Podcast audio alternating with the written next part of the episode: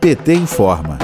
A preocupação do Brasil em viver uma terceira onda da Covid-19 cresce nos últimos dias. Segundo a Universidade de Washington, que trabalha dados que consideram subnotificações de caso, essa situação pode fazer com que até o fim de agosto o total de mortos pela pandemia chegue a pelo menos 750 mil. Já fazem algumas semanas que cientistas alertam que a chegada do inverno é um alto risco para o país viver uma terceira onda. No início do mês, o neurocientista Miguel Nicoleles, da Universidade de Duque, alertou em podcast para o jornal El País que, abre aspas, basta lembrar que foi no ano passado, no começo do inverno, que a explosão da pandemia se deu no Brasil, fecha aspas. A Fiocruz destaca que apesar do país apresentar uma redução nas taxas de mortalidade, a ocorrência de casos continua alta, a maior desde a entrada do vírus no Brasil, aponta a Fiocruz no último boletim epidemiológico de 13 de maio. Leonardo Bastos, estatístico da Fiocruz resume os fatores que deixam o Brasil tão vulnerável a uma terceira onda. São elas alto patamar de infecções e hospitalizações, número alto de cidadãos que não contraíram a doença e não produziram anticorpos contra a infecção, o ritmo lento da vacinação, a redução do uso de máscaras e a abertura acelerada nos estados que haviam intensificado medidas de distanciamento. Para o deputado federal Vander Laubet, do PT de Mato Grosso do Sul, uma terceira terceira onda seria devastadora para o país. Vamos ouvir.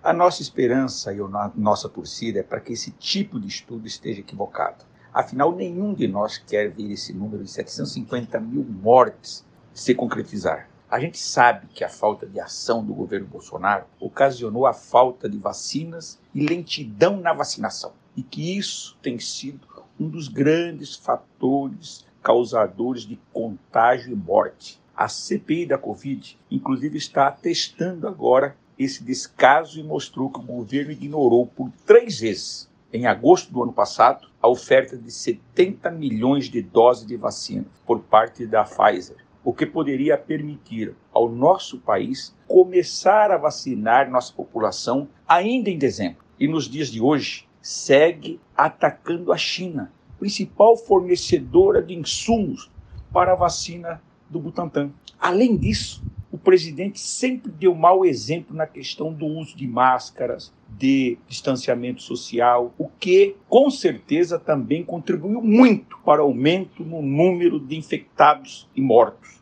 Enquanto vigorar a incompetência e o descaso desse governo com a pandemia, infelizmente vamos seguir vendo milhares de mortos diariamente. E não há dúvida de que uma terceira onda seria devastadora em nosso país.